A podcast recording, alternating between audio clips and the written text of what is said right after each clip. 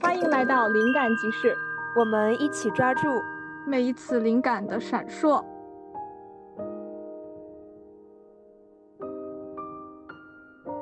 我们今天要聊的话题是学院派的文学教育。其实很多人他对学院派的文学教育可能会有一些比较不切实际的想象，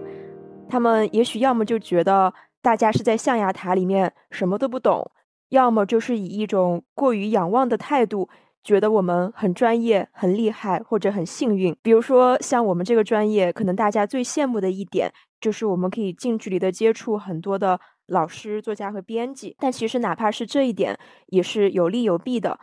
我和三金学妹作为一个学院派文学教育有七年的人，我们就来非常客观的跟大家分享一下学院派的文学教育到底是什么样的，为大家揭开它神秘的面纱，也为大家去把这件事情给祛魅。这个话题其实我自己也非常的。困惑，就我常常会觉得说，就比如说创作是需要科学的培养吗？这也是我的一个问题。这个问题其实我在创作的过程当中，因为我每当遇到写作的困难，我都会我都会冒出一个念头来说，哇，我是不是需要去专门去读一个书，可能会让我的这些障碍就没有了？那么我们今天就通过这一期节目来跟大家一起来探讨。学院派的文学教育带给一菲和三金学妹的一些礼物和重负啊！灵感集市的朋友们，大家好，我是三金，然后我是一菲的学妹，是我们都一样在中文系念了七年的书。研究生我就读的是写作专业的研究生。我的写作经历的话，我觉得我是一个既没有长诗歌脑袋，也没有长（括号传统意义上的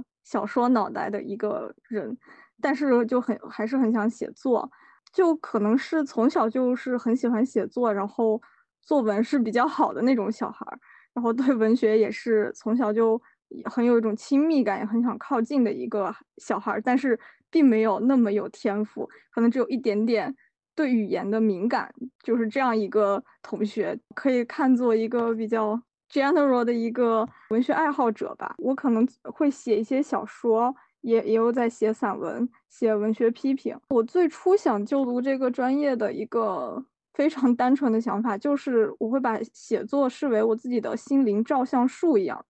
就说我会非常的担心，就说我的这个记忆呀，或者说我一些想法，它就会流失了随着时间，所以我就很想说，我要用写作把它给定型下来。然后那个时候我写的东西。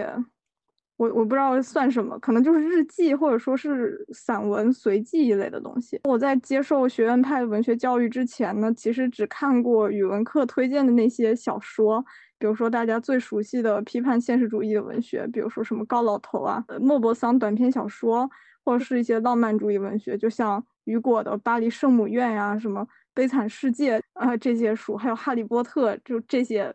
书，这是我在接受文学文学教育之前的这个阅读的样子。我在读到可能研究生的时候，就去做了一些和文学相关的实习，比如说去一些图书公司做一些小说编辑。也因为我这个专业的原因，我关注当下的国内的一些原创作者和原原创文学就比较多。我刚刚听了三金妹妹的介绍之后，她她提到说她的。写作是始于他对于自己的观察和记录，然后他称这个为心灵照相术。所以在这里我就有一个问题，所以迫不及待的插在这里要问一下：我们的写作其实是有动因的。那三金妹妹说你的是心灵照相术的话，在那个阶段的你自己是为你自己而写的。我还在想问一个问题：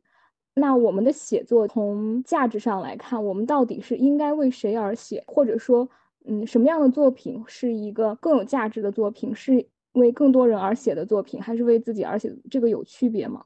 我确实当时一开始是为自己而写的。可能我觉得就是说，我们定义中的这种纯文学，它其实最初的发源就是来自一个孤独的个人。其实。我我的理解就是一种心灵的，就像一个心灵的分泌物一样，你好像是通过这个写作去认识你自己的心灵，有点像是在写作中去探索你你的心灵、你的精神，就有点像可能卡夫卡就是这样，就是他白天是一个职员，然后晚上他在半夜的时候就会写作，呃，过一种双重生活。那这个写作就是他的心灵生活，就第二重生活。所以我可能感觉就是我们就是学院派意义上的这种纯文学是这样一种写作，就是它和那种呃为了去输出一些版权然后卖 IP 的那种商业写作是有一定的区别。当然不是说是绝对的隔绝，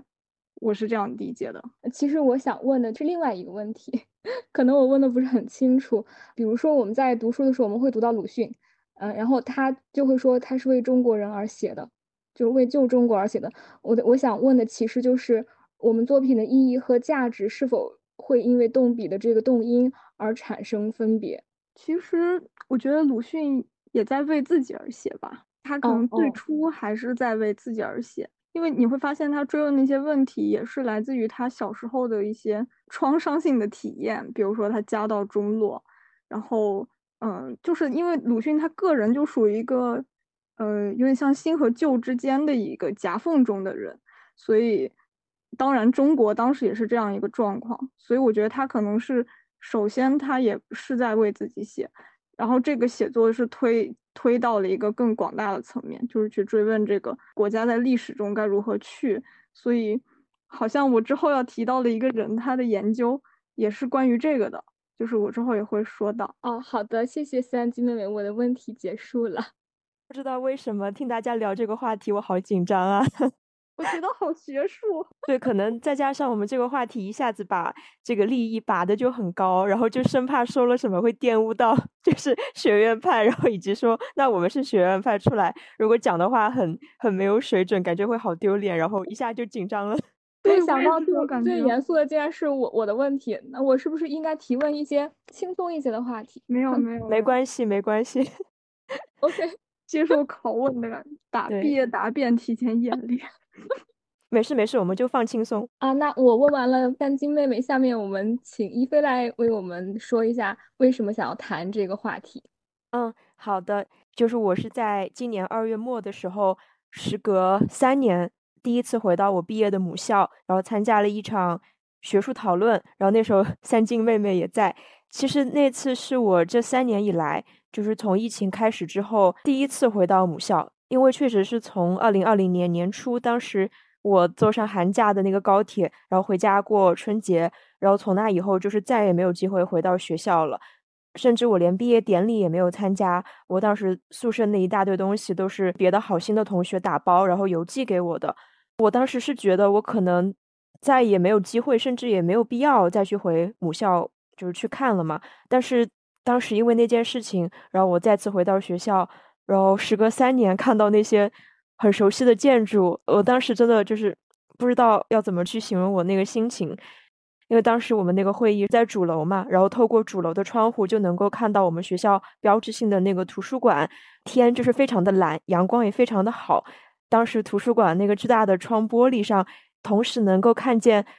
天空的那个蓝色，你也同时能看见。玻璃里面白天一整天都亮着的那个学习的灯光，然后里面非常多的人在灯光下去读书学习。我当时看到之后，一下子就非常的感动，因为那个地方是我就研究生三年每天都会去的地方，几乎就是在那里度过了我三年的青春，三年的就是人生中的时光。当时我就意识到说，原来我对这里的认同感远远的超出了我的想象，但这个是我三年前并没有意识到的，因为三年前。我感受到的反而是一种想要急迫的离开学院体系的这样的一个心情，因为那时候我是觉得自己很受他的限制，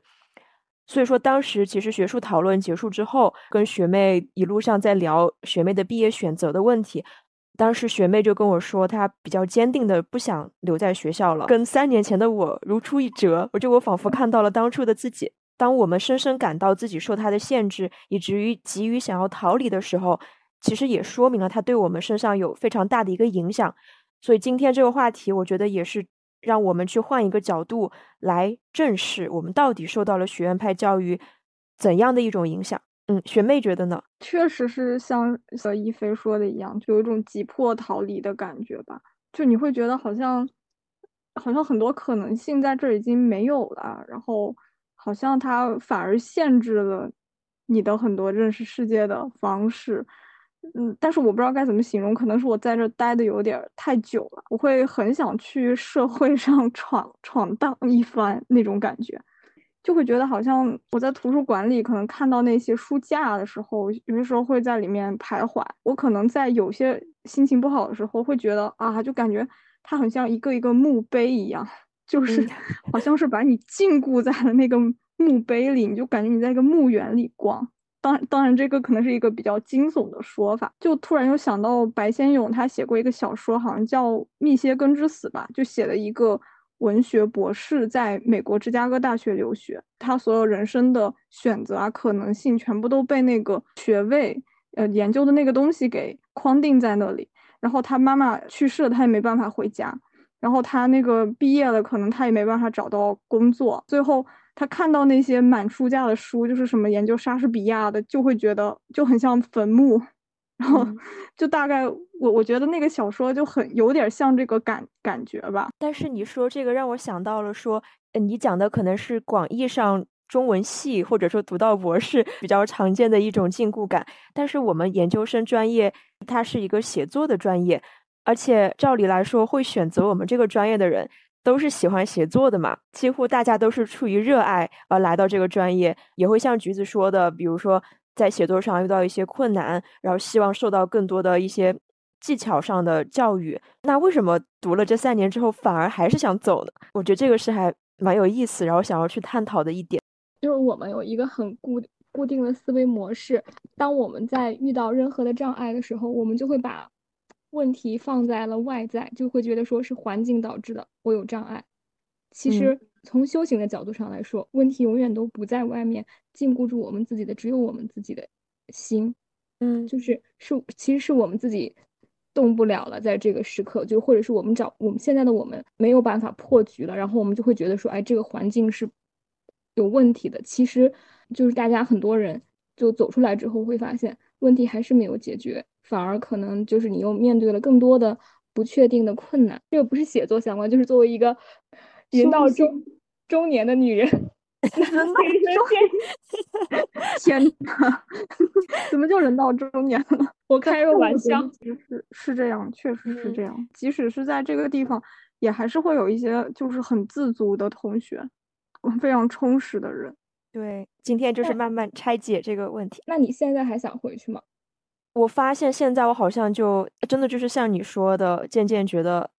他们之间的差别没有那么大，重点只是在不同的环境去做我能做的事情。如果学校它能给我一个更好的平台，那其实也可以做。对呀，我觉得是，而且我觉得其实像你们这种这么热爱文学的，真的很适合在这个环境里面。就就是你不论为什么，就是如果你到了工作上的岗位上，你可能做的更多的是商业化的东西，这个和文学没有关系。就是和艺术也没有关系，和创作也没有关系，基本上就是这样。真的，我感觉一聊这个话题就会紧张，可能这学院派这个东西像一个紧箍咒，就给人压力很大的感觉。对，哎，是的，我那天我跟你们聊，就是我跟你们聊完之后，我也感觉到压力很大，就像是一个大山一样。对，本来我就本来我如果我自己写写文章，我是很轻松的，就是我可能说我不知道什么是好，什么是坏，然后我就。就写我想写的，然后那个时候我就很快乐，就像是一个傻子一样，但是很快乐。当我嗯，当我一看大师的作品，或者我知道怎么样去评判什么是优秀，什么是不优秀的时候，我在带着这个标准去写的时候，我就发现我每每写一个字，好像都是错的，都得改。那个时候就压力很大。我之所以在一开始问那个就是写作是为谁而写的这个问题，其实就是和这个有关的，因为在最开始的时候，我对于文学的热爱。说实话是不如你们两个人强的，因为昨那天我们聊完之后，我就有了一个非常充分的感受。我觉得你们就我问了，我不断的问你们问题。我说，如果说你能够获得更多的名誉和金钱，你会改变你自己吗？你会改变你自己对文学的认知吗？然后我就问了大概四五次，然后你们俩的回答都说我不，坚决不会，会默认说自己。没这一生都可以没有很多钱，但是对于文学的热爱一定要坚持下去。其实我是很感动的。我觉得我开始写，最开始写也是为了自己而写。可能你有一些感受，有一些想法，或者是你看到了一些事情，想要用我的眼睛和我的视角记录下来。那那个时候写的就是很给自己写的故事，像日记一样，更多一点。后来的时候，渐渐的开始想要给别人看的时候，就会思考说，别人怎么样才能够。把我这个文章读下去，他才就是他我怎么设计，我才能够让别人就是花时间把我真正想说的话看完。这个是就到了这个阶段，我我就开始加一些技巧了。但是我其实我自己的文学创作最开始的推动力，其实是源自于我希望能够让我自己证悟到一些。对于社会、人生、世界的看法，潜移默化的通过小说的主角还有人物的故事发展，让大家能够知道。所以我觉得我对于写作的热爱，现在这个阶段来说，更多的还是为了能够完成我的另外一个意愿。所以我感觉我每次动笔，大概都会为了那个事情服务。我其实觉得为自己而写跟为别人而写，它当你做到了一定的程度，它就是相通的。就当你。足够利他人了，最后你对他人的那些东西都会反馈到你自己身上。然后，当你就极度真诚、极度诚实的为自己而写的时候，你会不知不觉就带出了很多全人类共通的东西。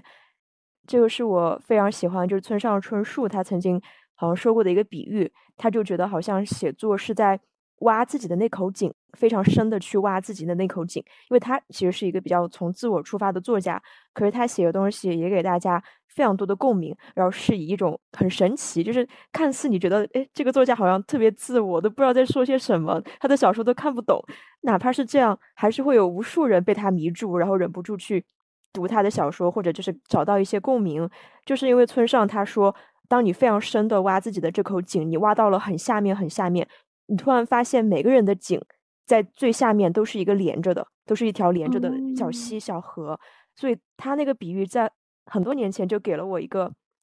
很感动的那种感受，就觉得即使说我是为自己而写，哪怕我看似好像很狭窄或者没有什么很利他的这么一个出发点，但是当我足够诚实的去挖自己，当我袒露自己足够多，像那个卢梭那个忏悔录那种程度。你会发现，他其实已经跟所有人都联系起来。你写出了所有人都不敢去写的，每个人自我都有的一面。其实有很多人，他会非常口号式的说：“我在为别人而写，为家国而写，为什么什么而写。”可是他们也是在一个非常表面的程程度上去写，他们以为大家会喜欢的东西，其实读着也挺假大空的。无论你选哪条路，你做到了一定程度，它就是一通百通了。哦，谢谢一菲，也也你这一段分享也给了我很大的启发。嗯嗯，哦，这这当这个真的是我当前写作的一个很大的困境和障碍。我发现我在写很多的东西的时候，当你有一个很大的 picture，里面的人物就失去了活力。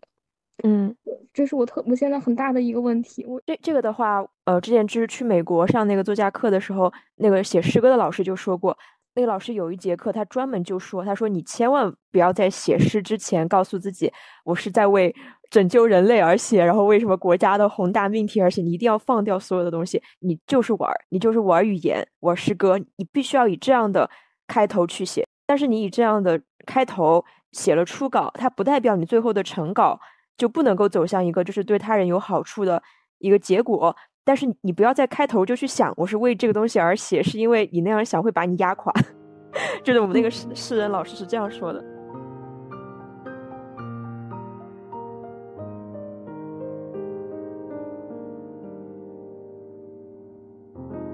嗯，我们进入下一个话题，我们来请三金学妹来谈一下，就学院配的文学教育带给你的。礼物是什么？有哪些成长？第一个答案就是这个成长就是读书。这几年读了很多好的小说，呃，可以让我觉得怎么人生这么短，还有这么多的好小说，真的就没有读完，就很可惜。读的时候也也会觉得，可能不同的小说它是代表不同认识世界的方式，所以每次读到好的小说，我就会很赞叹那个作者。精巧的脑袋和思维，借着他的眼睛去看到了不一样的世界，你就会觉得哇，还有这样看世界的方式。我记得就读书的时候，我可能就有点像和好朋友见面一样去约定读一本书，比如说读那个奥兹的《爱与黑暗的故事》，呃，因为那本书很厚，然后可能每次我就只能读五十页，呃，我可能就每每天都会去那个固定的位置读一读，就感觉像是。跟他 say 个 hi 一样。而且我还有机会翻了一下普鲁斯特的《追忆似水年华》，然后这本书据说是在什么呃死也读不下去书榜上排名第一的，就是 有七卷册。我当时可能就是我还记得那个场景吧，就是一个下午。然后那个那个读书的那个图书馆里昏昏欲睡，大家都很困了。有很多同学泡了一些红茶的香味弥漫在那个空气里。然后我就就是心里面默默去念普鲁斯特每一个句子，很长，但是你你就我就真的能感觉到那个句子就好像有一阵风吹过一样，就吹到了那个桌子上，吹到那个纸上。所以这个这个场景居然还很就是记得记得很非常清楚。然后我就觉得可能。就是图书馆提供的这种空间和时间，让我们去沉浸在书里，是一种有点像媒介的沉浸吧。它其实就跟刷短视频和刷手机有一点点类似，让你整个人都投入进去了，你就会忘记你身边的一些日常生活里的事情。但是当你从小说里抬起头的时候，你可能就不会颈椎疼，也不会眼睛酸，然后你就感觉你像刚游了个泳一样，是一种非常轻盈但是又沉甸甸的那种感觉。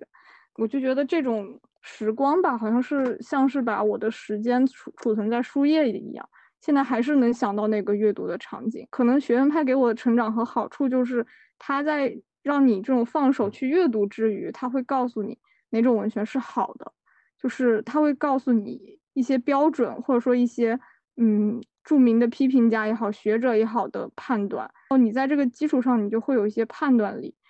而且你会越来越相信自己的判断力，就是会形成一套自己的审美标准。可能你你那个时候你就有心里有一把隐形的审美的尺子，就是比如说现在市面上推出了一个呃非常厉害的作品，就是可能自我标榜很厉害，这个人的 title 啊头衔，还有他获的奖项都特别牛。他告诉你他写了一部什么彻底的形式实验的非常创新的小说。那如果你没有这个尺子，你可能会因为他的 title，，因为那些厉害的奖项，你就会觉得哦，那是不是这个人就很呃写的作品是真的很牛？然后可能你看不懂了，你还会觉得哦，那是不是我水平有问题，没有看出他的用意？但是如果你有了这个尺子，你可能就会看出来，他是就是他那个作品的背后，他站的是哪一个现代派文学家的影子？他只学到了人家的形式，但是可能没有学到人家的内核。就是你会很笃定的相信你的判断，而不会被这些比较花哨的东西给迷了眼睛。当然，这就会带来很多的问题。我变得没有很包容，甚至很多时候会有一点刻薄。因为我们学学院派的文学史的教育，它其实是一种，它有一种排座次、分高下的感觉。就可能是，嗯，他因因为那个学院派文学史的书，他写的就是说一个很主要的作家，像鲁迅。他可能就很多页，二十页，那一些就是旁枝末节的一些不不不那么重要的一些作家，他可能就会一笔带过。当然，这些研究的文章也是密度也是这样去划分的，所以我很多时候就会觉得，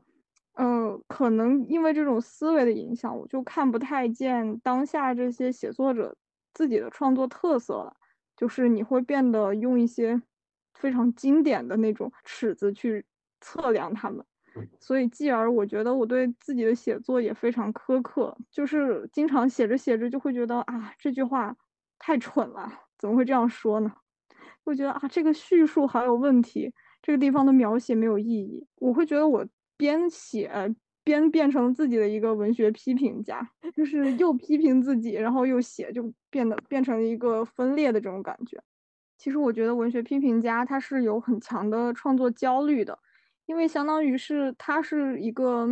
怎么说？它并不是一手的创作，它是基于创作之上的创作，所以他们其实是在分析和评点别人的创作。那这个基础上，其实就相当于他的创作能力是和小说家相比，可能是成一的。我只是说可能，因为小说家没有小说家就没有文学批评家的作品，嗯，就可能他们再觉得作家写的不好，而且还能说的头头是道，哪里不好。其实自己也不一定能写得出来，然后我也是这样的，就是我再觉得可能有一些青年的作者写的有一些问题，但是我你让我自己去写，我也不能写出来他的那些东西。其实我又想到，可能真正的文学批评，优秀的文学批评，它自己本身也是一种艺术。比如说像纳博科夫啊、巴赫金，还有詹姆斯伍德这些人。但是就说我们现在能达到这个水平的文学批评并不多，所以他其实他的创作、他的创造能力是非常的，呃，有疑问的吧？哦，好的，谢谢三金妹妹的分享。我又有 两个问题想要问一下。第一个问题谈到的文学的审美尺度带给你的一些作用，你提到的更多的是反作用，就是它会对你造成一些压力。我想问一下，就是它有没有一个正向的作用？就比如说，当你在写的时候，你就会很知道你的方向应该是哪里。虽然就我知道我现在做一件事情，我可能没有把办法把它画的做的那么完美，但是我是很清楚的知道。什么样子是完美的？什也不是完美，就什么样子是更好的。那就在这个方向上，如果你很有一个很好的文学的审美尺度的话，它会至少就是当我当你在练习的时候，或者你在写每一个东西的时候，它都会有一个方向指引，那就会让你在每一次的练习都朝着一个。在你的呃认知范围里面更好的方向前进，嗯，这个嗯难道不是一件好事儿吗？我就想问一下，就是如果有了这种审美尺度的标准的话，因为我个人是，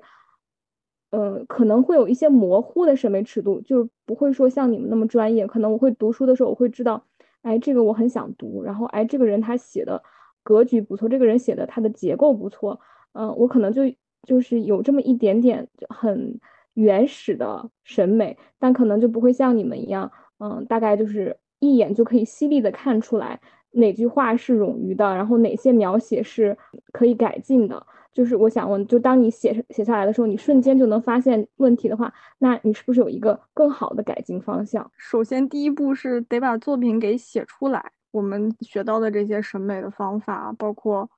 就形文学的那个小说的形式上的那些技技巧。但是，恰恰就是说，这些想法乱七八糟，这些想法会在第一步的时候就给阻碍了。你可能就是没有办法把它完整的弄完，就何谈第二步去改呢？虽然第二步我觉得可以完成，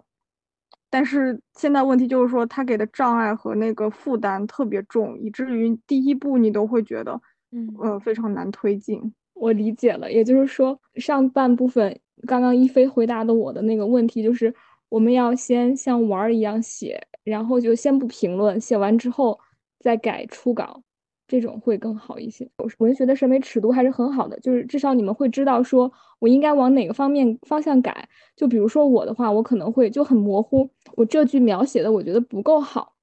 但是我也不知道不好在什么地方。像我们这种可能没有形成一个就比较系统化教育的人。就不知道说，我我可能知道这这是一摊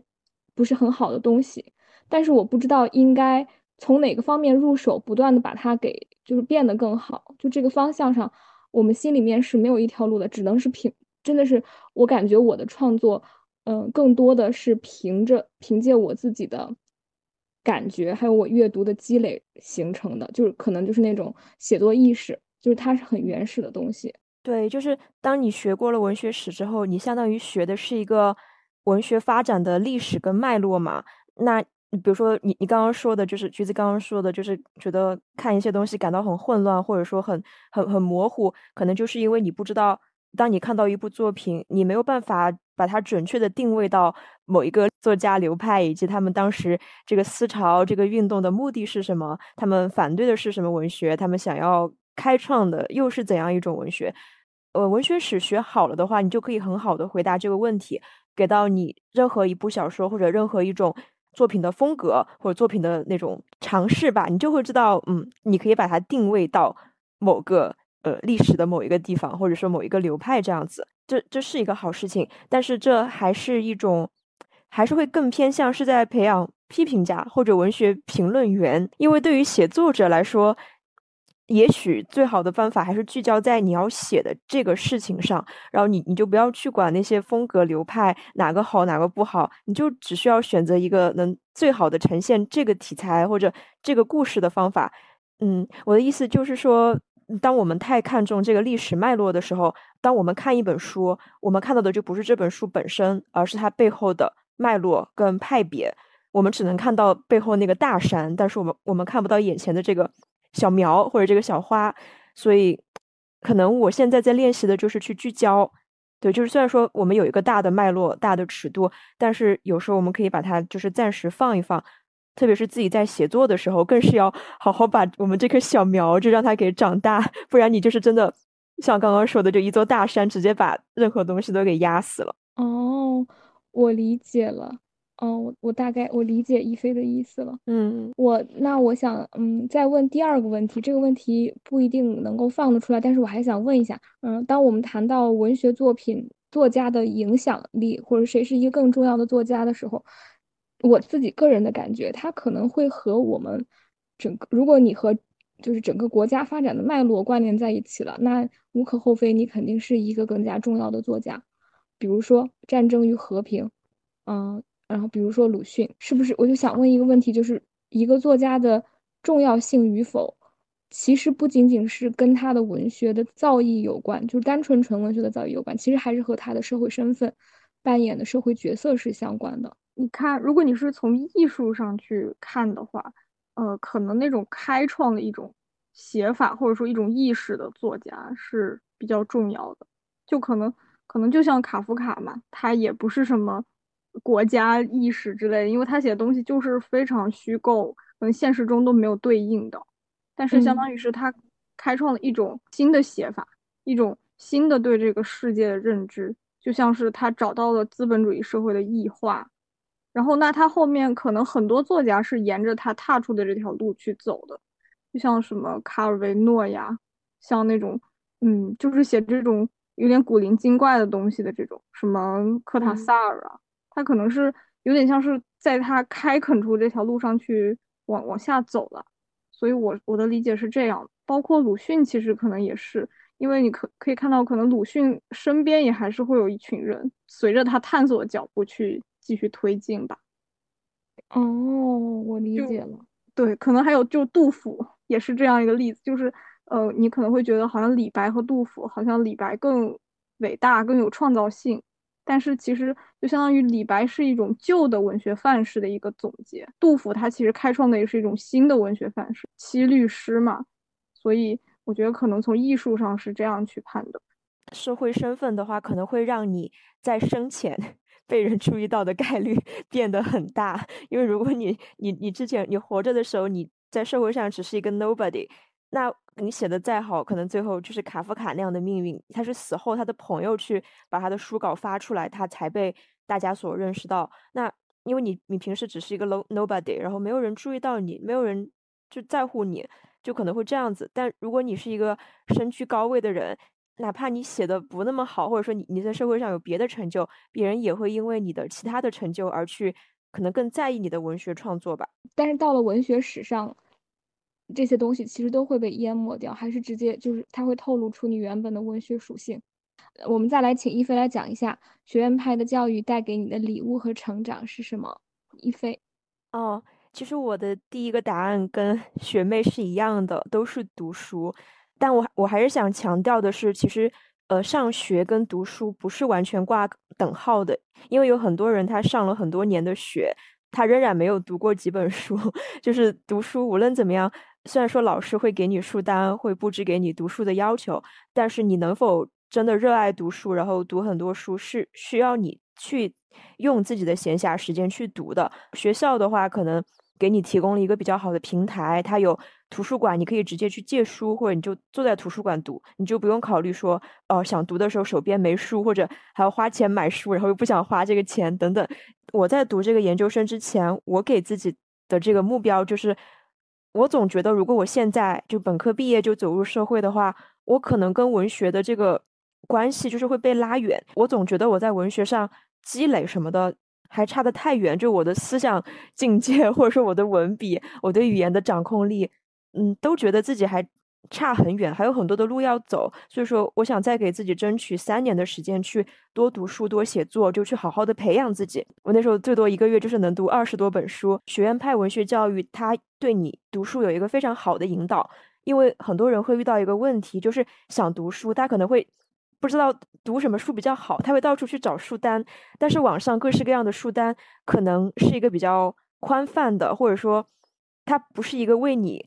很量体裁衣去做的一个书单，或者说它没有一个明确的问题意识，就会导致你读的好像就成了每次就去读当当榜单上前十名，只是这样一种很很随机的这个选法。但是学校的话，比如说根据你上的课程的不一样，或者说呃你你做的某一个研究，你会根据这个研究和这个问题发散去读它相关的书。那以这样的方式读书的话，就会有非常强的问题意识。你很清楚，你读这个书是为了解决什么样的问题。那最开始你那个问题也能够因为你读了这些书而有一个更好的解答，所以它带给你的成长是非常的明显的。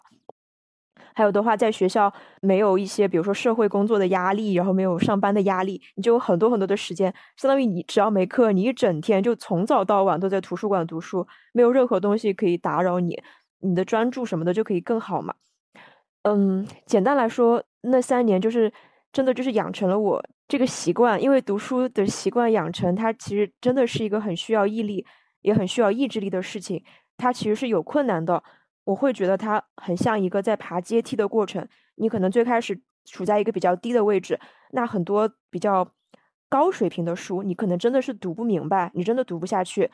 但是。只要你读书，然后你给自己一个很好的读书计划，你一步一步的往这个阶梯上走，那你每上一个阶梯，进一寸有进一寸的欢喜嘛。你的阅读能力、理解能力等等都有一个提升，你就能够读比之前更难、更好，然后知识密度更高的书。我现在觉得，如果没有那三年在这么一个知识上，还有就是语言，就是各方各面，就读书给我的这个帮助的话，我是一个完全不一样的人。因为之前三金学妹说。她在读那个《追忆似水年华》的时候，不是说看就记得周围那个什么红茶的这个味道，然后风吹过树叶的感觉嘛？我其实那时候印象比较深的一个片段是我读加缪。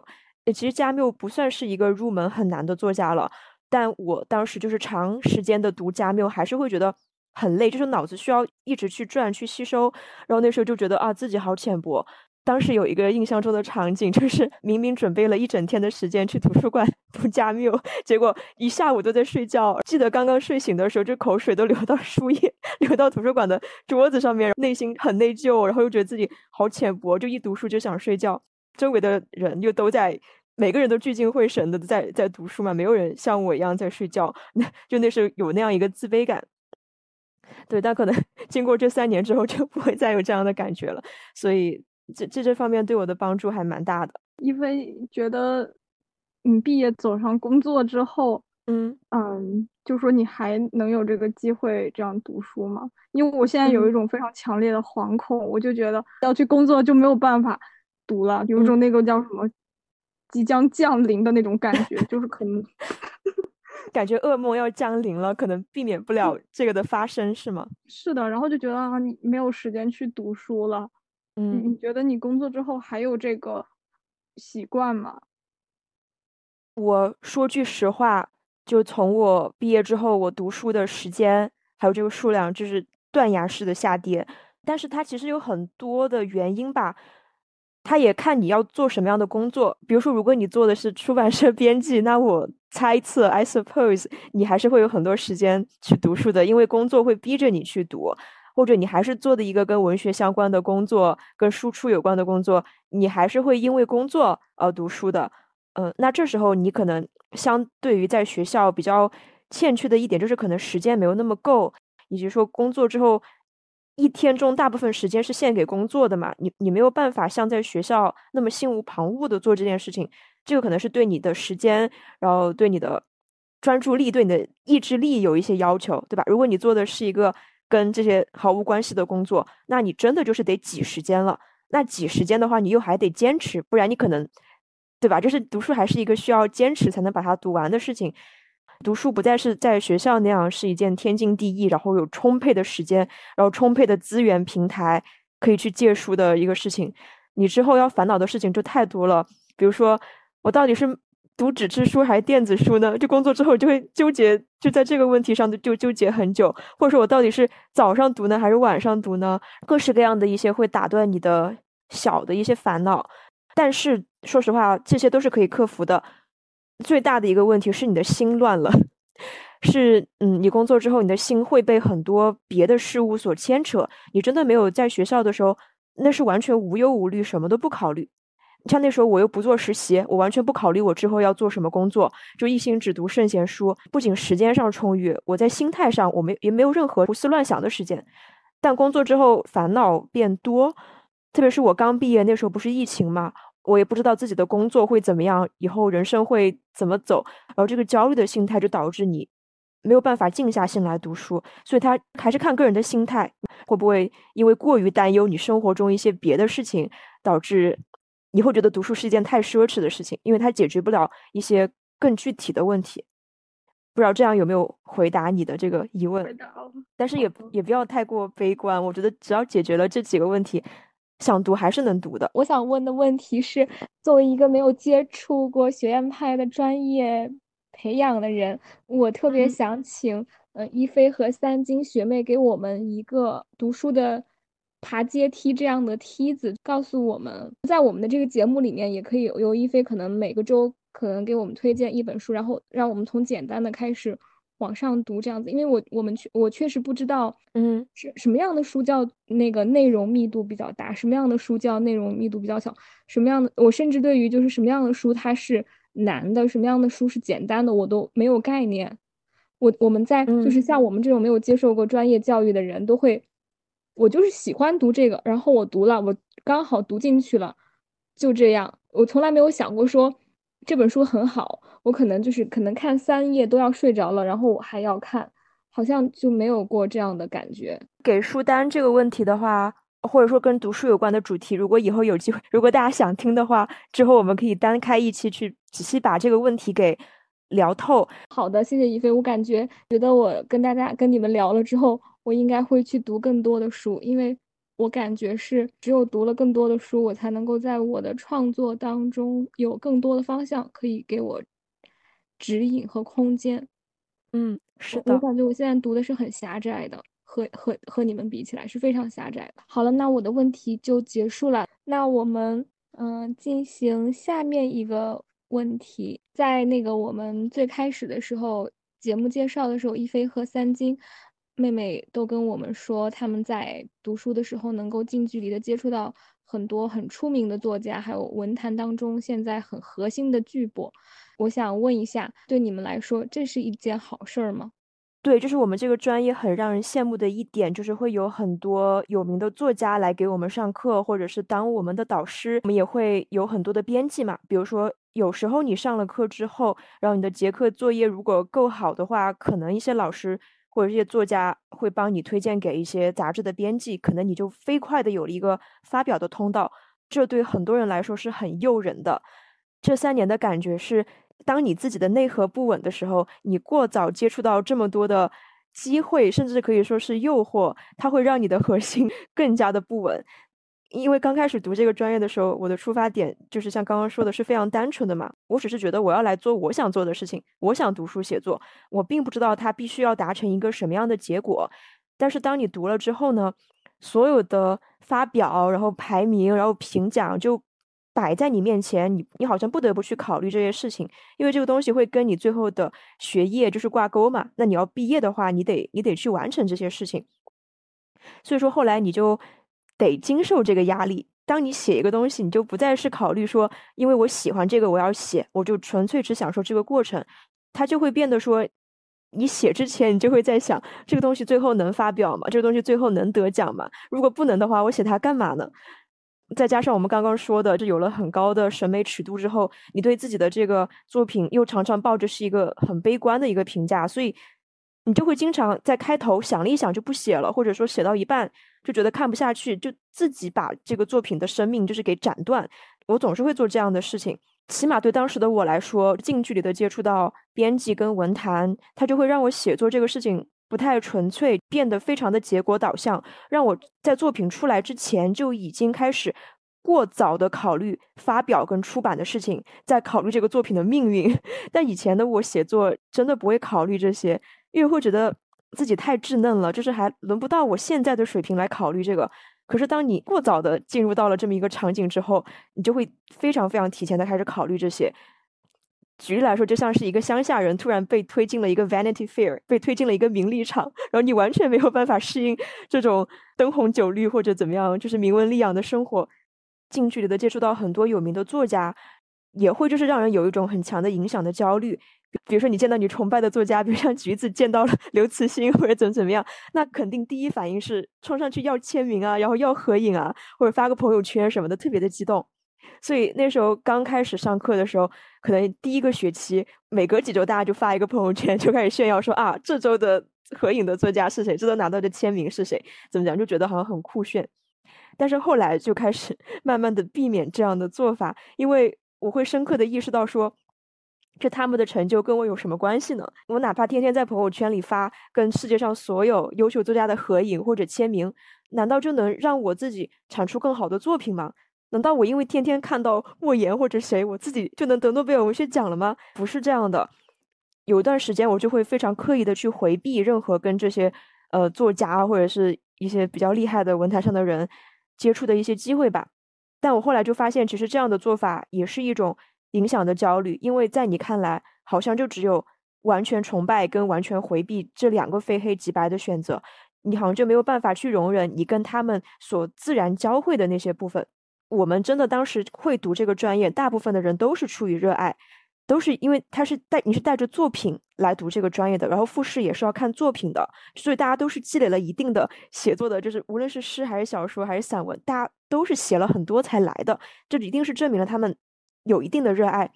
可是真的很多的人在读完之后就是不写了，有的是有意的，有的是无意的，有的可能思考过跟学院派文学教育的相关的问题，有的可能只是莫名就觉得不舒服。但是我观察到，确实很多人从此就不再写了。我会觉得，现在能再坚持写下去的人，要么就是在这个系统中胜出了，他尝到了很多的甜头；要么就是，嗯，他真的是真爱吧。起码从我的同学里面来看是这样。那你也是，你也是这样。但是，但是我也有意识的，就是真的是放弃了。我我真的是曾经是很郑重的说我要停笔，所以就因为学妹是我的。直系学妹，而且我们正好是我读那三年之后，我毕业了，然后学妹读的她那三年，所以可能我俩就我说的那个事情，可能是我们那三年的一个现象吧。那学妹这三年跟我的加起来，可能就有六年，可能拼起来就有一个更更完整的画面。所以可以请学妹来分享一下你们那你们那届或者你们那时候现在是什么样子了？嗯，学弟学妹他们还是更喜欢展现这个，就是一菲说的这种。呃，签名啊，或者说上课啊这种东西，而且他会发在小红书上，所以不止发朋友圈了，现在还要发小红书。对对，因为小红书更符合这种感觉吧，就是，嗯，我在上我在小红书上刷到过好几个同学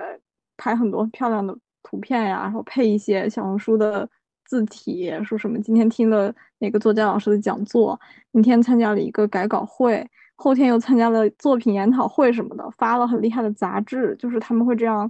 呃，去呃盘点一下自己的成就吧，然后就会有很多 可能也是呃不不明觉厉的一些，就是怀着羡慕之心的一些小红书的网友就会跟帖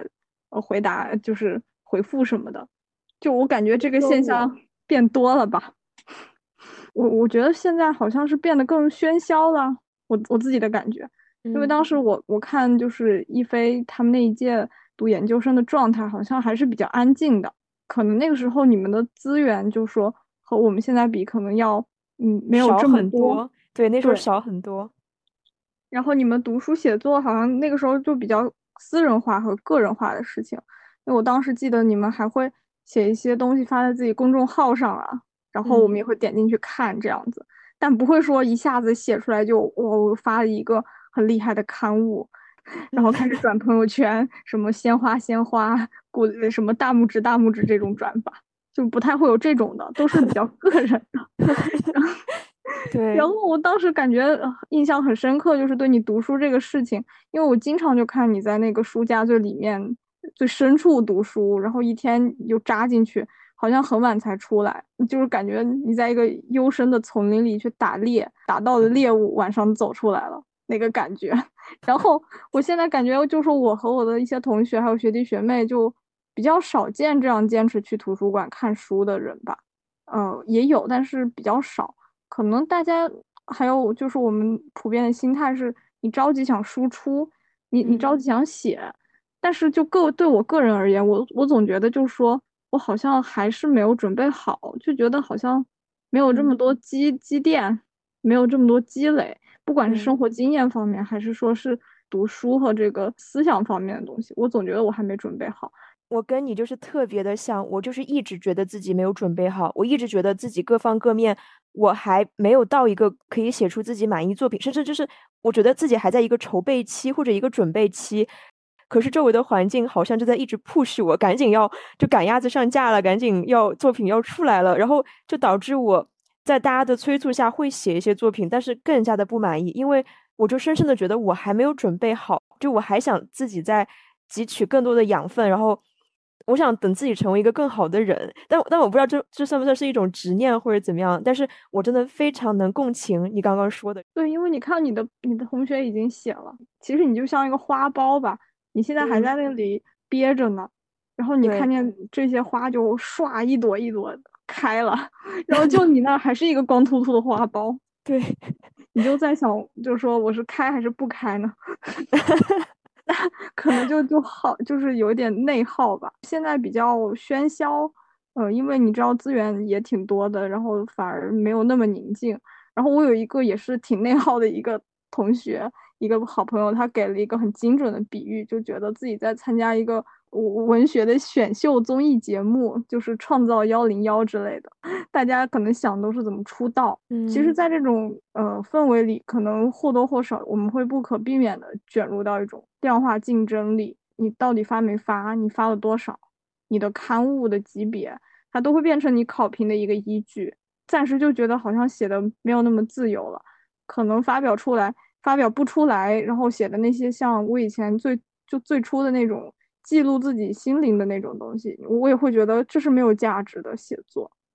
嗯，然后回答一下那个问题，是近距离接触到这个发表体制会有什么不好的事情？作家和编辑吧，我的观察也是，第一个是我们的写作很很可能会被这个发表的标准过早的给框定住。我有一个同学，他写的那种小说就是很像散文，其实比较散漫。他有一些充斥非常细致的观察，比如说什么饺子皮儿的形状呀，那个书是怎么放的，就是这些非常细小的部分，然后是非常丰盈的细节，但是可能和那个主线的情节没有特别大关系。然后他想发表，那个编辑就会让他改，希望他把这些东西都给砍掉。然后他当时就很痛苦，因为他觉得他就是那样去看世界的，然后你非要把我砍成一个别的样子。当然，就是这里可能也会有一种男权的文学审美在作祟，因为因为可能呃改他那个编辑也是一个男编辑，一贯的这种比较男权的文学，它其实就是追求开头结尾什么高潮，不是开头经过高潮结尾，就是这种非常线性的一种思维，而那个同学可能是一种网状的思维，编辑其实就像一个园丁一样，他拿一个小剪刀给你修的规规整整的、圆圆的，就像。一个园林植物一样，但有有可能你就不是一个圆圆的园林植物，你就是一个长得四仰八叉的一个一个 一个那种自呃自由生长的植物，所以这个也也可能是一个问题。然后还有一个一个例子就是说，出版政策它是有一种呃尺度的规训的，因为就是说你要出版发表，你肯定是有一些政治上的，还有什么，比如说描写上的那种尺度，它是得被规范的。比如说，还有一个，我有个朋友写了一篇，他比较含有一些性感内容的小说，当然不是那种特别色情的，但是是有一有一些这种部分，嗯，当然那个东西也是很服务于他要写的题材和主题的，但是那个部分因为要被登上刊物，就必须要被删掉，因为是有这个规范在的。然后他当时就觉得。他就跟编辑说：“你们就删吧，也不要告诉我删了哪些部分。”他也不想看。因为他很担心，就是说他看了之后，他就知道这种东西发不出来，那他以后写他他的写作就会自我规训，根本就不敢放开手写了。大概是我的一个观察。我想先问一下三金妹妹一个问题，就是刚刚你说的你你你们同学的那种，嗯嗯网状性思维的写作风格，为什么他就不是一个创作了新的创作风格的人呢？比如说像卡夫卡，他也没有按照之前的那个逻辑来，怎么能够判断别人的作品是一个新的宗派，还是说就是要给他改成，就是比如说他是一个左撇子，然后要把他给逼着他变成大家都是用右手写字，那这样就是文学的多样化不就被压抑了吗？我怎么能够判断？就是我怎么判断什么样的个性化是好的，什么样的个性化是需要调整的呢？我觉得也跟那个编辑的个人审美或者说水平有关系吧。嗯，那有一些就是会宽容这种写法。我觉得其实它是跟你认识世界的这个东西非常紧密的联系起来。嗯，因为女性吧，可能她就是会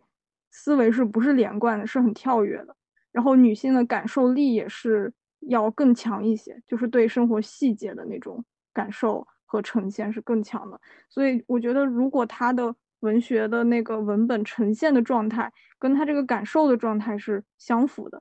那我觉得就是一个好的形式的创新。哦。然后，那可能如果你看到的世界并不是这个样子，但是你你你为了这个符合一定的规范或者说一定的审美的惯性。你你强行把自己变成那样的，那可能我就觉得是一种，嗯，不太好的一种改变。哦，归结起来两个字，还是要对自己的作品诚实。就只要你是诚实的写作，就都是好的。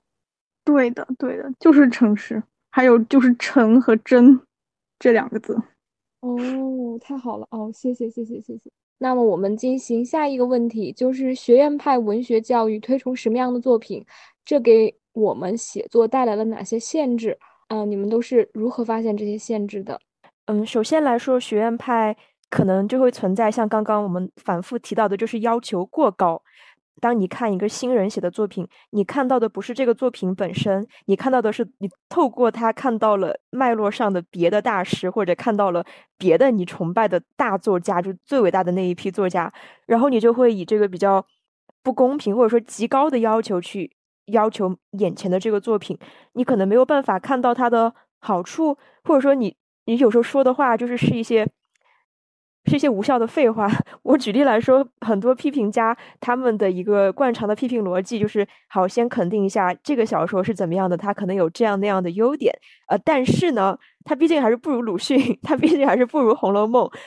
把这样的要求摆在这个作品上，其实有一点古怪，因为它当然不是《红楼梦》，它也不是鲁迅，它可能目前也确实比不上《红楼梦》，比不上鲁迅。但是，就是为何把它们放在一起比较，然后因此来贬低？他自己在自己的脉络中，这个探索的这个价值呢，不是说对自己有高标准严要求不好，也不是说以鲁迅或者《红楼梦》为目标去写作是不好的，而是说你会发现这样的说法其实已经成了一个惯常的批评的套路了。这些人往往在这么说的时候都没有好好的去阅读这个作品，他们其实是非常随便的在。反正找一个理由来否定这个作品，那这个理由没有人可以反驳，没有人可以说这个作品确实比鲁迅或者比《红楼梦》更好。嗯，我会觉得这是一个很很机械的，但是现在又很常见的一个批评。因为实际上，当你真的要去总是跟大师相比的话，你确实什么都不是。那这时候你要如何看待你当下的一个水平呢？确实要对自己目前的这个。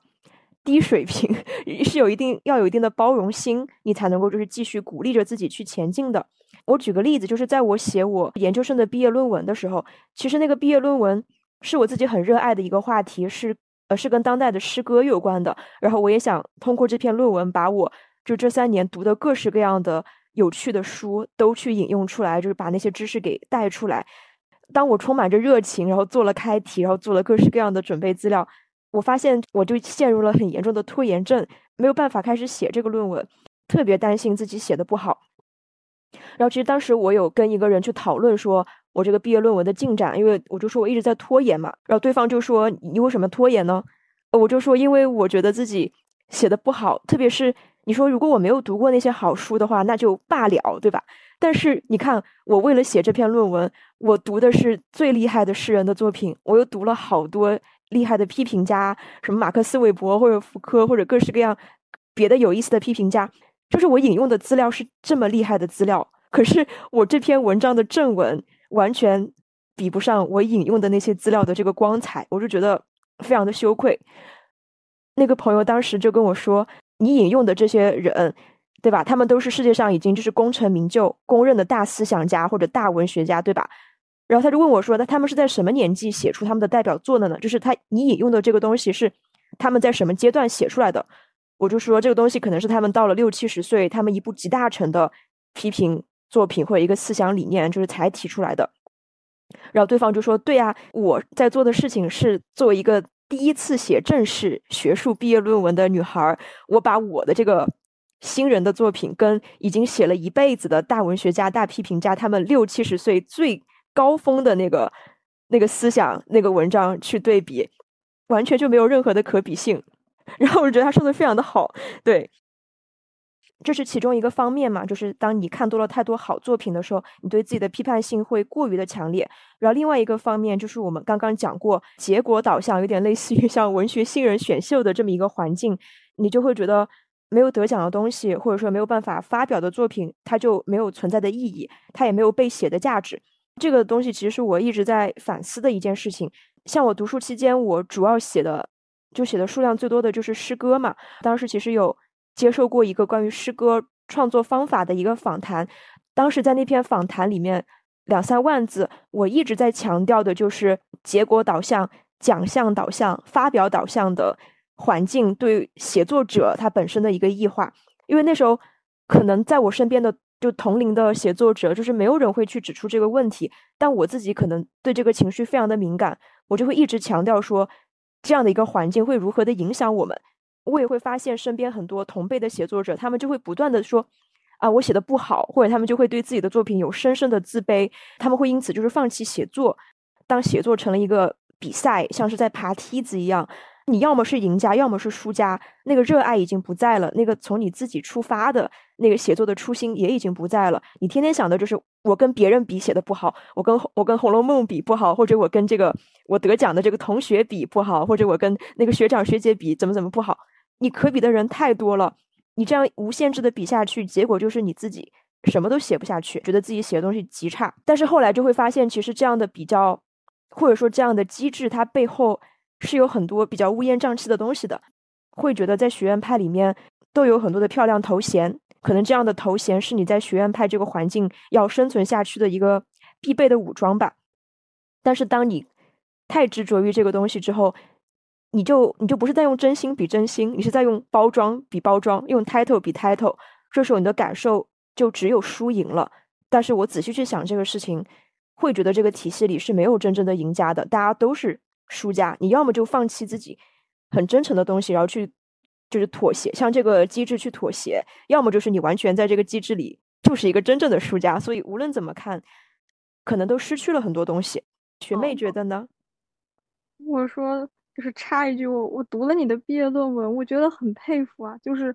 完全没有说你写你你自己想的那样烂，而是我自己觉得很水。没有，我觉得我觉得很很厉害，就是不管从语言还是从事业上来说，学院派推崇的作品这个，首先就是学院派是有文体鄙视链的。就之前一菲也在就是灵感集市前一几期说过，鄙视链的产生呢，它其实和文学研究这个体制、评奖的这个机制和文学出版这些生就文学生态是紧紧相连的。然后这个鄙视链呢，就是长篇小说。要比短篇小说好，整个小说会比诗歌好，诗歌又会比散文好，可能还有一个戏剧，但是戏剧圈它和文学圈是比较独立的存在。嗯，因为你会发现，就是说茅盾文学奖吧，它也算这个纯文学界的一个非常高的一个肯定，有点像一个终身成就奖，就是可能你得了这个奖，你就已经是一个很有名头的作家了。然后你会发现，茅盾文学奖这种奖项，它都是会给长篇小说，因为其实我们会发现，长篇小说它更能反映时代的变迁。直白一点说，就它更有功利性在吧？呃，它更可以去文以载道，比如说去承载一些这个时新时代的面貌啊，新时代的什么嗯诉求啊。然后这种长篇小说，它也是更能改编成一些电影、电视剧，就这种大 IP 的。对，在学界也好，长篇小说研究空间也是更大的。而我们就会发现，短篇小说还有诗歌这些文体，它本质上来说比较纯艺术，更非功利。因为短篇小说它其实有点像是在做一个游戏，在做一个叙事和语言的游戏。呃，那些存在时代性啊，或者说教化意义的东西会少很多很多。呃，研究者也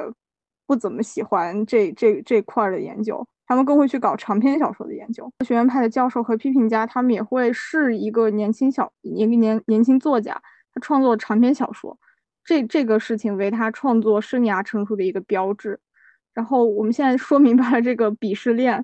就会知道，在这种鄙视链下面，我擅长写的、最原发写的那些散文啊，或者说像日记一类的那种写作，当然诗歌可能也是这样，就是他们其实是不怎么入流的，或者说他的创作性是远远低于小说的。但是后来就是说，我也意识到，也完全并不是这样。因为最近我读的那个二零二二年诺贝尔文学奖得主安妮埃尔诺的作品，一个女人的回忆，一个男人的位置，还有悠悠岁月，都比较薄吧，可能就四万字一本，悠悠岁月要比较长一些。你就会发现他的这个写作占尽了这个学院派鄙视链的下游，因为他写的东西并不是小说，而是像散文一样的东西。然后他写的这个也是一种自传性的，而不是那种。无中生有的虚构的东西，因为可能学院派也会觉得啊，你你老写你自己身上发生的事情，也可能也不是一种创作，他的创造性也会低于那种哦，我就写一个没有的事情。我会发现，可能你写的好才是一个王道。他写作本身，它其实就是突破范式的一种行为，包括文体的范式、写法的范式、题材的范式，就是你是在破界。然后你写作就是去突破这些东西的，这个才是它的意义所在。嗯嗯，好，谢谢三金妹妹的分享。对，我觉得你刚刚讲的这个非常的好。其实我们会发现，学院派它是一个以现有的经典来作为自己批评范式或者评价范式的这么一个体系，相当于他只能看着过去，就是过去，比如说有了，比如说长篇小说有了很好的作品，然后有了。呃，比较厉害的作家，他就会因此得一个结论说，哦，长篇小说更有分量。他完全是因为过去就是已经有的作家已经写出的作品来得一个统计性，或者说他他按照他的这么一个经验性的逻辑得的一个结论。但是我觉得我们写作者或者说好的写作者，他其实永远是站在当下，然后面朝未来的。他始终想的是怎么样去突破过去已有的一个东西。所以说他会想，好，哪怕说散文在过去可能出现的就是经典的作品比较的少，但是我能不能就是在未来让这个散文能够也具有像是史诗或者怎么样的一个质地呢？或者具有像怎么一像诗歌那种灵巧的质地呢？他会去做这样的一个探索跟实验，就是因为他不会被已经就是过去已经有的东西，特别是一个根据过去已有的东西所形成的僵化的标准所束缚。他敢于去开拓一些，敢于去创造一些目前还没有的东西。可能我一开始在嗯本科结束的时候，就是要选读研究生还是工作的时候，有一个非常天真的想法，就是我要继续学习文学和文学待在一起，抱着这个比较天真的想法，继续在中文系念研究生。在阅读或者说和研研究的这个过程中，感觉到我把文学和学院体制的那个文学院画上等号了，嗯，就是在以前我那种表述里，好像走出了学校的和课堂的这个大门，外面的世界就没有文学了。你工作里是没有文学，你生活里是没有文学的，就文学好像就是和外面的社会是隔开来的。这里可能我会暴露一下学术后遗症，要掉一下书袋了。就是我我之前在读一个研究鲁迅的日本汉学家竹内好的书里。呃，听到他的一种说法，就是他在鲁迅身上看到了一种文学的精神，这种精神是一种不断更新自我的精神。因为鲁迅他曾经在一个《文学与政治》这个呃杂文里说过，文学永远都是在质疑已有的范式，并且尝试去推翻的。其实就是说，有点像那种阳气，就是黑格尔说的阳气，你就是不断在抛弃自己身上，阻碍自己成为自己的杂质。然后你去吸纳外界的，能让你更接近你自己的部分。我是听到了这种说法，彻底就打开了思路。就文学其实它不是一种固定的作品，它也不是一个学院体制，它是一种更新自我的精神。可能我是在这个时刻发现，当我待在学院里的时候，我并没有更新自己了，我就会觉得好像以研究文学、写作文学的这个名义，我却反而丧丧失了这种文学的精神。可能是这个时候发现的局限。我听学妹讲这个，还有了一个感想，就我再次意识到了语言的。精确语言的准确，它会作用于就是让我们能够在思想上也更加的精确、更准确。比如说，如果说我们对这些概念就是很模糊，但我们能够去进行一个区分，像学妹说的，就是文学它可能不等于体制的文学院，或者说教育它不等于教育机构等等，就是我们去更好的在语言上区分这些不同的东西，就会会让我们很快的去理清各种概念。比如说像我刚刚说的，为什么学校不能够保证去培养作家？因为从教育上来看，教育是你自己的事情，教育是必须你自己去让它发生在自己身上的事情。但教育机构它作为一个外界的东西，它不能保证可以把所谓的教育施加在你身上。甚至对有一些教育机构来说，教育都不是它真正的一个就是最大的目的，也不是它运行的一个基础。当然，这是一个比较可悲的现状，我们也不展开说了。像我们刚刚说的，比如说把文学跟文学体制区分开，还有把一些像教育跟教育机构等等的区分开，其实是嗯，能够让我们更清楚的去思考很多事情。刚刚听了一飞和三金的分享，嗯，我我听到了阳气这个概念，我觉得是我自己是很受用的，因为我们必须要不断的扬弃自己所谓的不是不完美的地方，才能够离更理想的自己更进一步。啊，我觉得这个也不仅是用在写作上，我觉得对于我们自己个人的人生成长上，也应该是这个思路。嗯，那我们再进入下一个话题。呃，听说三金妹妹在聊起你的经历的时候，有过做文学编辑的经历，那你可以来谈一下那个时候你感觉的学院派教育与当下流行的文学作品和风格之间是有什么样的关系？你觉得你们受到的教育符合当下文学的发展方向吗？我在两个地方都做过实习编辑，第一个可能是风格更偏新锐一些的民营公司，然后第二个可能是业界一个比较大的、很权威的一个专门做文学一个国企出版社，然后就感觉到两种非常迥异的工作方式吧。它第一个可能是尽量在宽容的挖掘一些新人的写作，但是我可能觉得很多时候有一点点失去这种呃文学品质上的判断力。就是因为他其实不是负责去挑选，他好像更多还是去挖掘，然后去把它推出来。第二个地方呢，他只是出一些成气候的作家和作品，就是他也不会去那么像第一个地方那么容忍新人的写作，更像是不种果子只摘果子的一个地方。然后我觉得可能学院派的教育让我变得非常挑剔，就是刚才也说到过，就是怀着那把尺子，所以在第一个地方。我好像还是把那个隐形的尺子去量所有人的创作，就有点儿看不到每本每本作品的特色。然后也就是，呃，也犯了一菲刚才说那个错误吧，可能是用一个过去把眼眼睛放在过去了，而不是说站在现在去看面向未来写作它会是什么样子。然后在第二个地方，可能也还是比较奇妙的一个经历，我也比较趣趣味吧，因为我完全也知道。就说作为一个商品的小说，它是如何诞生的？可能这个小说它本身的文学性也不是那么强，它送来的时候，那个原稿是完全读不下去的一种差劲。我可能目睹了，就是说编辑们是怎么去改它，怎么去呃斟酌，怎么去删它。当它出版之后，你又会发现学界有很多的，就是我们这个学院派的评论家们，他们会去定调去。评论这个小说去，可能大多数都是赞美，角度也各异，夸的东西非常多，也会看到一篇一篇的评论文章发在我们领域内最好的刊物上，就是 C 刊。这一系列，我目睹它从产生到呃宣传，再到用这个学院派体制的这个嗯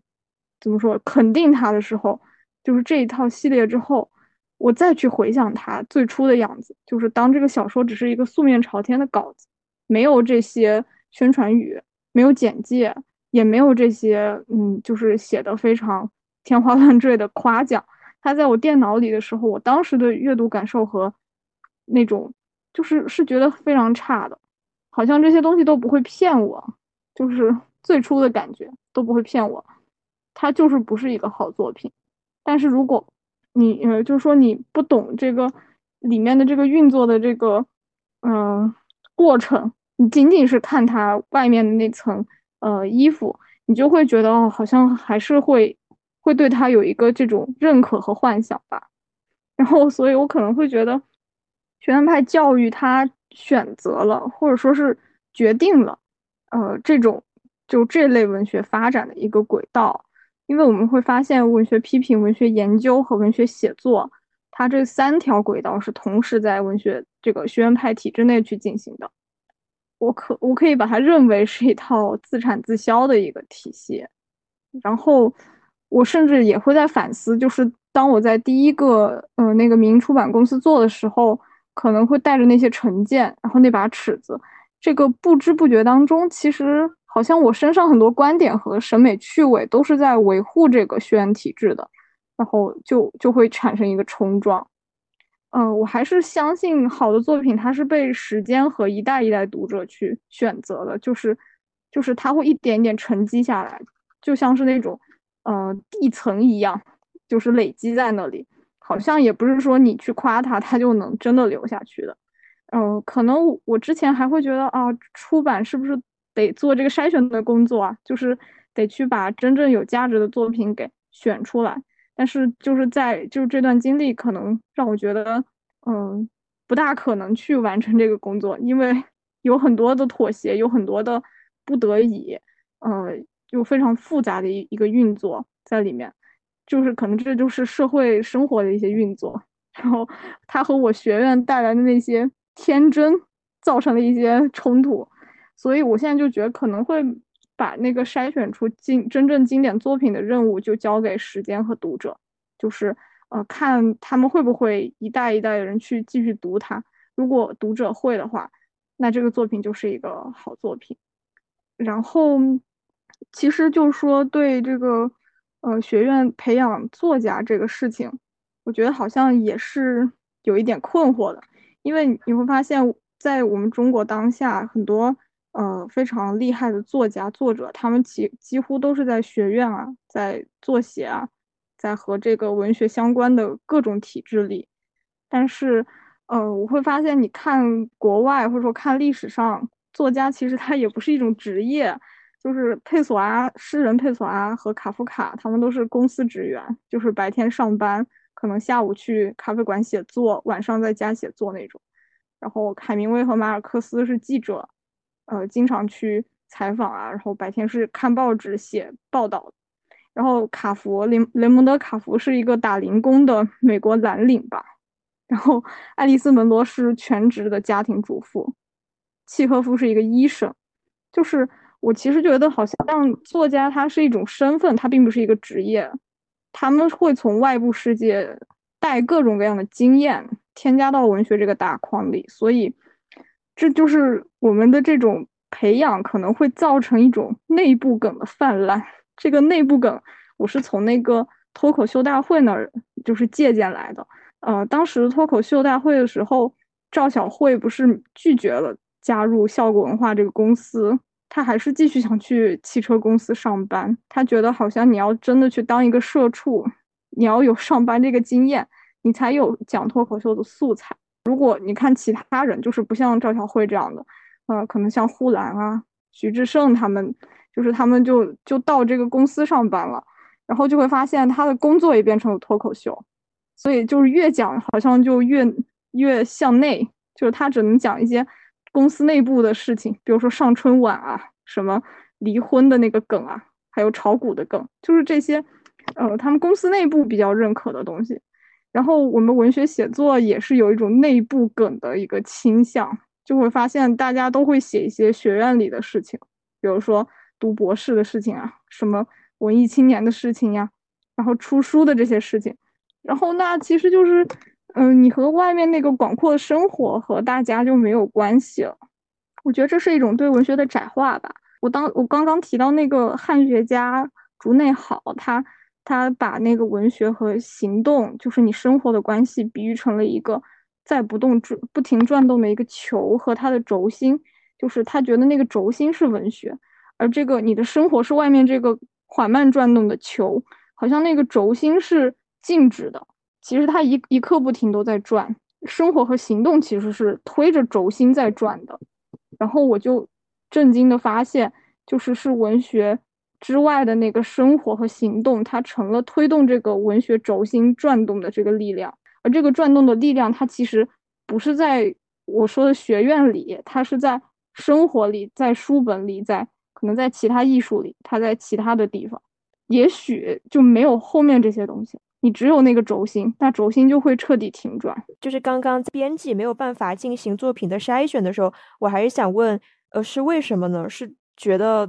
小编辑没有决定权，还是怎么样？就这个还是比较复复杂，我不知道能不能放出来。就是，嗯，对一个民营出版公司来说，他还是要看收入吧，他得看那个经济价值。他也许就会一直去签一些作家去出，但是他也不怎么在意他写的好不好。就是如果他发现这个人有市场价值，他会去卖，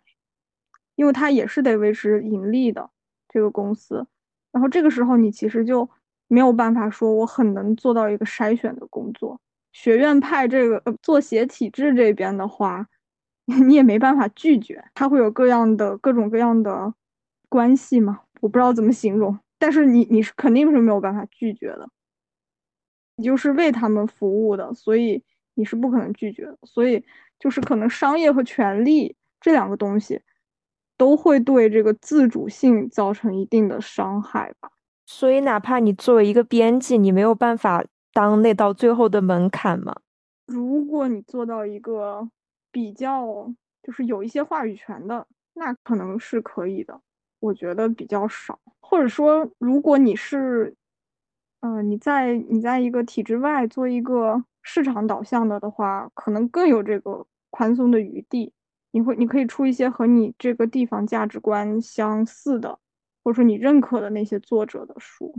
就是不认可的你就可以不出。但是我个人觉得，在出版社这种地方，就选择非常非常的小。哦，那听到这个我还挺惊讶的，可能我没有做过编辑，嗯，但我之前会觉得好像有一些出版社或者出版公司，他们好像会能够。比较勇敢的去选一些作者，然后带动一整个风潮，所以我以为编辑是能做这样的事情的，可能还是要看你所在的就是出版社具体的情况，是吗？嗯，因为我当时就觉得我好像在第一个地方比较非常的像一个审判者，我会觉得他写的这个作者写的也不好，你那为什么要出呢？但是你会发现他们考虑问题和工作的方式就不是说。你是做一个，呃，你是代表文学在筛选的。我懂了，其实就像我们刚刚说的，比如文学，它有文学的运行逻辑，然后文学体系，或者说文学出版行业就是这样的一个文学体系，它有文学体系的一些运行的逻辑和一些需要考量的因素。所以，文学体系有时候它不是只以文学为它唯一的判断标准。我我是在毕业了工作以后，也接触到了很多。跟我在学院教育时接触到的价值观非常冲突的地方，但我现在可能就先不去评判谁对谁错，哪一种价值观更好，我反而会觉得，就是当我站在更远的距离去看待这两两者之间的关系的时候，我会觉得我们其实现在的文学教育就是在学院所代表的一个精英。跟大众所代表的一个好像商业社会，在这样的一个对立中去形成的。因为当然就是不扯太远，但是其实我们的大学模式是有一点参考西方。就如果大家去读《文凭社会》这本书的话，会知道西方的大学教育，它它从它取代之前像基督教那些学堂、那些就是宗教教育的机构那一刻开始，它就是起到一个在商业社会里划分阶层的作用。嗯，所以就像我刚刚一直在强调的，就教育机构，它不有时候不等于教育，它不是完全在为教育而服务。所以可能像文学机构也不一定完全就是在为文学而服务。当我们就是自己身在学院的时候，我们接受到的课堂或者老师总是在强调商业化是不好的，就是为这个大众社会写作或者在这个社会里很流行的东西就是不好的。但问题是，因为你已经认定了流行的就是不好的，但但是你自己写的是好的作品，但是却又不能被这个社会所认可，所以相当于你已经给自己下了一个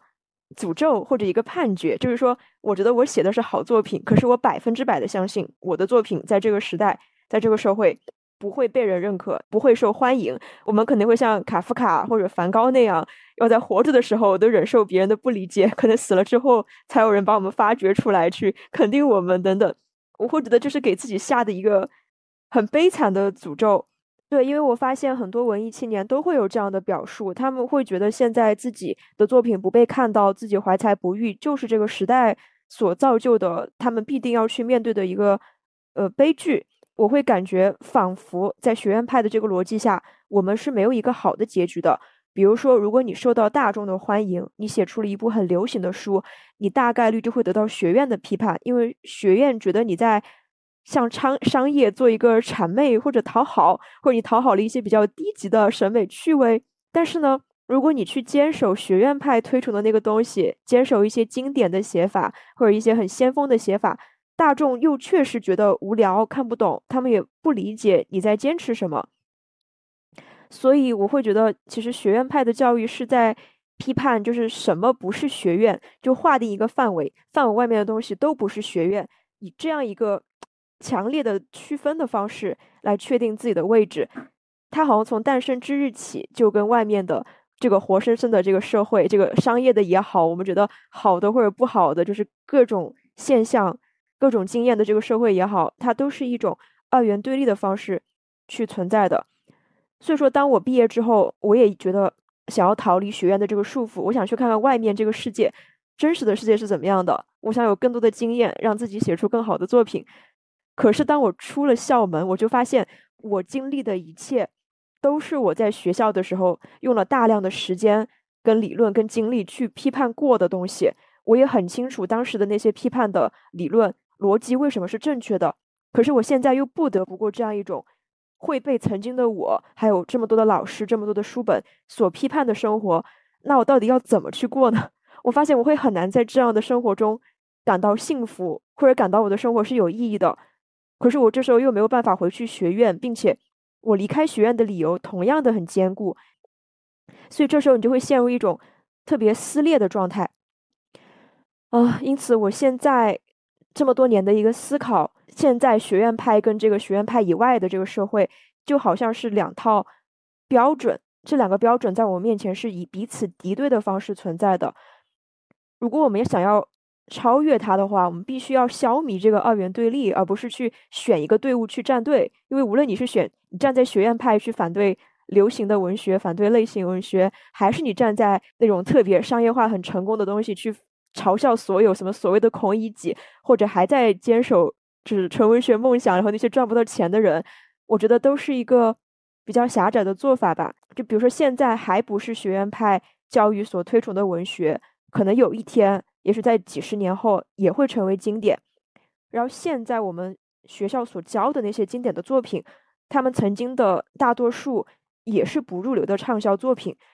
比如说，像我很喜欢的一个批评家，就是英国的伊格尔顿。他曾经就是有专门写一本书，在讲莎士比亚是被塑造的，就是说现在我们在看莎士比亚，他是一个不可企及的纯文学的殿堂的那种阳春白雪的作品。可是，在他刚刚出现的时候，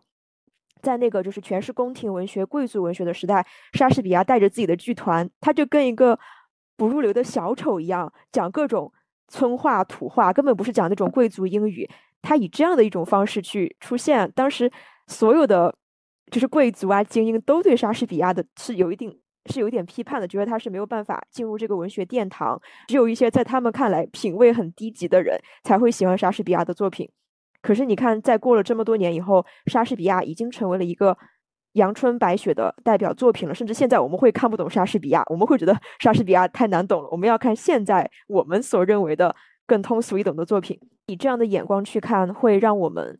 能够更加游刃自如的去生活吧。无论你是选择要待在学院派，还是说你要离开这里去工作，然后去在社会上做一些事情，我觉得用这样的眼光去看待我们过去的这个教育，我们的这个来路，以及说我们的未来要怎么走，可能就是会生活的更加自由一点。呃，莎士比亚为什么让让人感觉这么高级、这么高雅？是那个叫什么？呃，朱生豪最初是他的译者，是朱生豪他觉得太粗俗了，要给它改成了一种文人化的译法，所以他好像把很多荤话什么。呃，黄段子都给去掉、删掉了。那可能这个一菲说的这个情况，《红楼梦》好像也是这样的，就是一开始小说都是不入流的，在中国文学史上，它就是一个有点像是给大家看的那种连载的那种东西。但是它现在也变成了一个非常经典的东西，所以也许就是若干年之后，我们一些网文啊、电视剧呀，它也会变成一些经典的。我反而就是说，在接触了那文学这个产业之后，我觉得大众接受和商业化，它对文学来说非常的重要。因为就是说，商业化很很简单一个逻辑，它能养活很多从业者和创作者，能让他们不依附于体制，还能生存。这个对你的创作自由来说是非常重要的。而且我还觉得学院派。他也把大众和通俗有点妖魔化了，可能说不是说文学能通俗啊，就学术写作它也是很可以大众和通俗的。如果你写的真的很好，那就会有很多人去买你的书，那就作为一个研究者，你也有教职之外的另外一份收入，也不用卷自己不喜欢的一些研究。我个人是理解学术工作它是有普及和提高这两个路径的。那提高的话就是。到很多高精尖的地方，那普及要做好也是很需要花功夫的，所以这个也是我后来就是说经过实习之后踏出学院以后的一个回望。我我听了 一菲和三金分享的你们的创作经历，我不得不再感叹你们对文学真的是好热爱啊！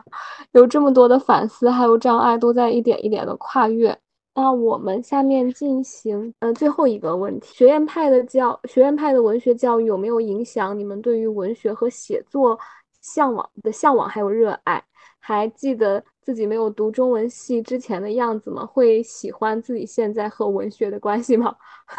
其实我觉得你们现在还是对文学特别特别的热爱。在过去的这么多年里面，两三年吧，我都给自己下定决心说。可能我跟这个事儿就是没有关系了。我觉得可能走不出像之前我跟大家讲到的一些事情，就是当然这个东西可能就是被大家听到的时候已经是被剪掉的，就是没有办法在节目里播出的一些事情。就那些往事对我造成了心理上的一些阴影，就我不知道能不能克服他们，再去面对文学，再去面对写作，而且还要面对最重要的一点，就是你的评价尺度太高，始终觉得自己写的很差。那当你一旦开始写作，就是在批判自己写的差，这个过程真的很痛苦。就是我不知道要如何去进行下去。但是现在呢，也多亏了我们这个播客项目对我的很多帮助。我从这个播客中，在做它的过程，然后跟大家、跟橘子，还有我们像学妹这样的嘉宾，就是在聊天。我真的好像就觉得。大家的这个对文学的热爱，还有大家很多的想法，又重新感染了我，我自己也能够有能量再去面对这件事情了。其实对我来说，就像是一个奇迹。我在做我们灵感集市的第一期的时候，还在说我的担心嘛，就我担心说我自己明明什么都不写，却天天在谈论写作，这这是跟我自己想做的事背道而驰的。我不想成为一个天天 述而不作的人。可是从我真的开始做这个播客之后，重新去面对。我对写作的执念或者热爱，然后去把很多问题重新的谈论、面对跟拆解。我发现现在我也有力量，就是重新去写东西了。啊，反正我真的很开心。然后我现在的心态就是，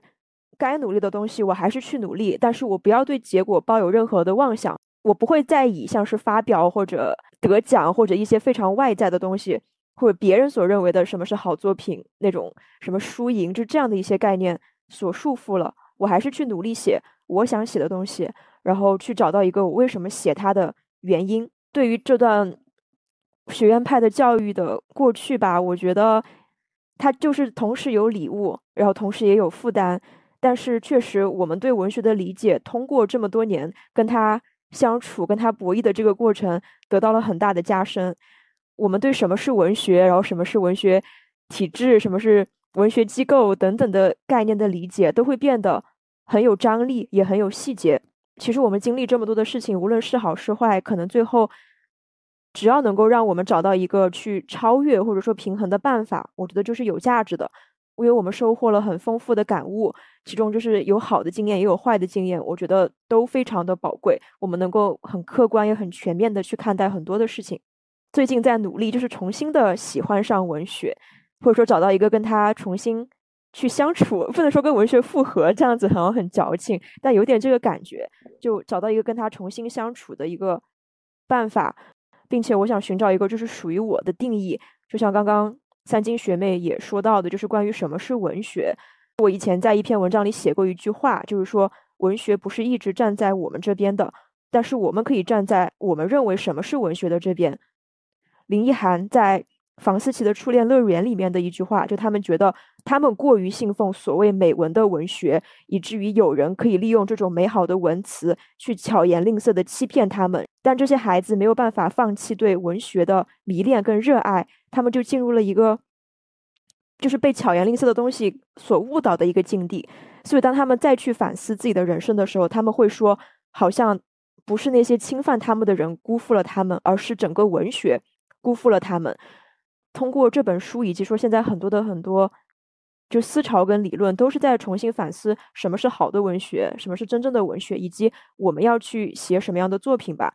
我真的会觉得这段学院派的经历对我们都是很有益处的，它可以让我们去找到真正属于我们的文学的定义是什么。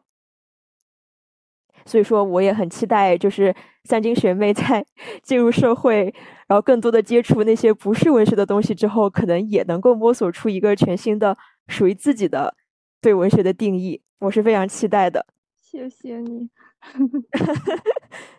不用谢。我可能 谢谢你的祝愿。我觉得好像在反思这个同时，我还是挺感激的这个教育，呃，可能带给我那些东西。就是像你说的，我好像深化了对文学这个东西的理解，在读那些好的小说、好的作品的时候，那种快乐和幸福，也是从内而外的非常真真真诚的。然后我现在可能和文学的关系是，我破除了一种作一种就是作为写作形式的文体的执迷，就是小说啊、诗歌、散文这种，可能我不会再苛求，就说啊，你一定要把这个小说写出来。然后你才是在过一种文学生活的。我观察到，就是呃，也是做文学编辑的这个经历，观察到现象是，很多人他以为自己在写这个文学小说，呃，诗歌，可能也能发表，甚至是能出版，甚至还能收获很多掌声和赞美。但是这些东西，它离真正的那个文学那个定义、那个本质，好像是很远的。因为你会发现，对长时段的文学史来说，那些文本它会被代谢掉，那可能对作者自己来说，那种写作他也没有办法，呃，就是真正有助于自己对自己心灵和精神的探索。现在的文学，就对我来说是探索和创造自己生活的一种可能性，再去给它输出和表达出来。播客也是一种输出表达，所以怎么说？你在你们在做这个播客的同时，也是在写作一种我们这个时代的文学。就不是那种书面的，但它也是一种内容的创作，所以，呃，我还是很同意一菲说的，要找到属于自己的什么是文学的定义。就我们刚才也说到了那个竹内好，他说的文学的精神是什么，这是一种定义。我还听说过一个，看到过一个非常喜欢的定义，是米兰昆德拉给小说做的定义。他也说，小说其实小说是蕴含有小说的精神的一种文本，不是说那个。一个叙事的东西，它就是小说，而是说我要具有这个精神，我才能称之为小说。这个精神就是去寻找一种模糊性，就是在一种既定的规则或者说一种既定的叙事中，你去寻找一个模糊的部分。哦，他当时是举了个例子，在他的那个《被背叛的遗嘱》这本书里，他分析了卡夫卡的小说《审判》。审判有一个细节是那个 K，他在即将被审判的那个紧迫的关头。他的那个眼目光穿穿过了窗子，然后看到了呃，窗子外面有一个没穿鞋的读报的男人，有一个玩跷跷板的小孩儿，有一个穿睡衣的姑娘。我们跟随 K 的眼光，就看到了这些无用的细节。你会发现，K 好像在即将被审判、要濒临死亡，呃，或者说濒临监狱、呃牢狱之灾的这个关头，他还能看到这些，呃，诗意的细节。对这个小说叙述的主线好像是没有帮助的，但是你会发现，它真的是非常有诗意，而且是新鲜和生动的。昆德拉也说过，就说与之相对的一个反面就是奥威尔的《一九八四》。这本书好像也是在呼唤自由，也是在批判一个被一种集权或者说意识形态给控制的人们的生活。但是这个小说的主干里没有任何这种细节，所以，所以昆德拉就说它是一个乔乔装打扮成小说的政治思想和宣传。他把我们的生活缩小在了这个范围内，把我们的生活缩小成了一种宣传。所以小说的精神就是找到这个宣传之外的那些。不被规范的模糊性的东西，所以我觉得可能对我们自己来说，你不一定说一定要去写，你要你你去写戏剧、写诗、写小说，你才是和文学待在一起，而是去创造。我觉得生活本身也可以变成创造，可以找到一种新的活法，或者或者你只是说我活得更有滋味。我今天和昨天和前天都不一样了，我今天换了一条路走，我在这个路边看到了。呃，我之前没看到的风景，可能是一些小花，可能是小鸟。米兰昆德拉说的那种，呃，卡夫卡的窗口之外的那些细节，所以我觉得也可以是文学的一种。对，我觉得说的很好，就是当我们用这样的概念去想的时候，其实文学的文学是什么的定义就被打开了，而且我觉得我们在生活中也能够活得更加的开阔吧。我今天是认真的在听，听了之后，我自己对于文学的。认识也被带着有了一些拓展。其实我也一直都有一一种比较模糊的感觉，就是我觉得文字就是我们自己个人内在灵魂的一种流淌。与其说你要让自己成为一个作家，不如说我们得先让自己成为一个什么样的人，然后再用这个人或者是这个人的视角。去和这个世界交互，然后产生文字。所以其实内在的那个东西是我们这个人，还有我们的视角，这个是特别重要的。所以其实文学，我我其实一直都觉得文学是超越文学的，它应该用文字来承载我们是我们人类的生活，还有就人类的文明对于生活的认识，对于自己的反思。呃，或者是就是所有的一切的斗争、喜悦、幸福等等等等，就包含所有一切的。与其说文学是文学这个领域，不如说文学就是